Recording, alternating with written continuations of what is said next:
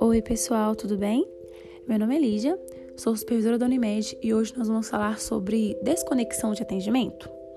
É, é muito, importante a gente, é muito importante a gente entender que quando o cliente liga é, solicitando algum serviço, informação ou suporte, nós devemos estar aptos a atender a solicitação do cliente durante todo o nosso atendimento, seja ela uma, duas ou três ou mais solicitações.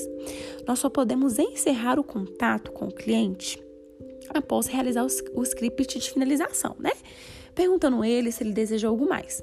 Se o cliente informar que não e você é, sentir segurança que ele está saindo da ligação com, com o problema dele resolvido, ou pelo menos com, uma, com direcionamento correto, aí você vai esperar o cliente encerrar o contato.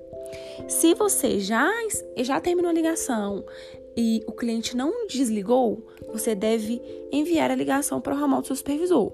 Nós não podemos desconectar chamadas de forma alguma, muito menos sem ter resolvido o problema do cliente.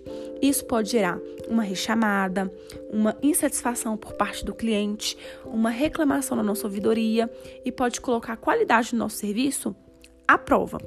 Então, eu conto muito com vocês pra gente não ter esse tipo de desvio, tá? Porque é seríssimo, é muito grave.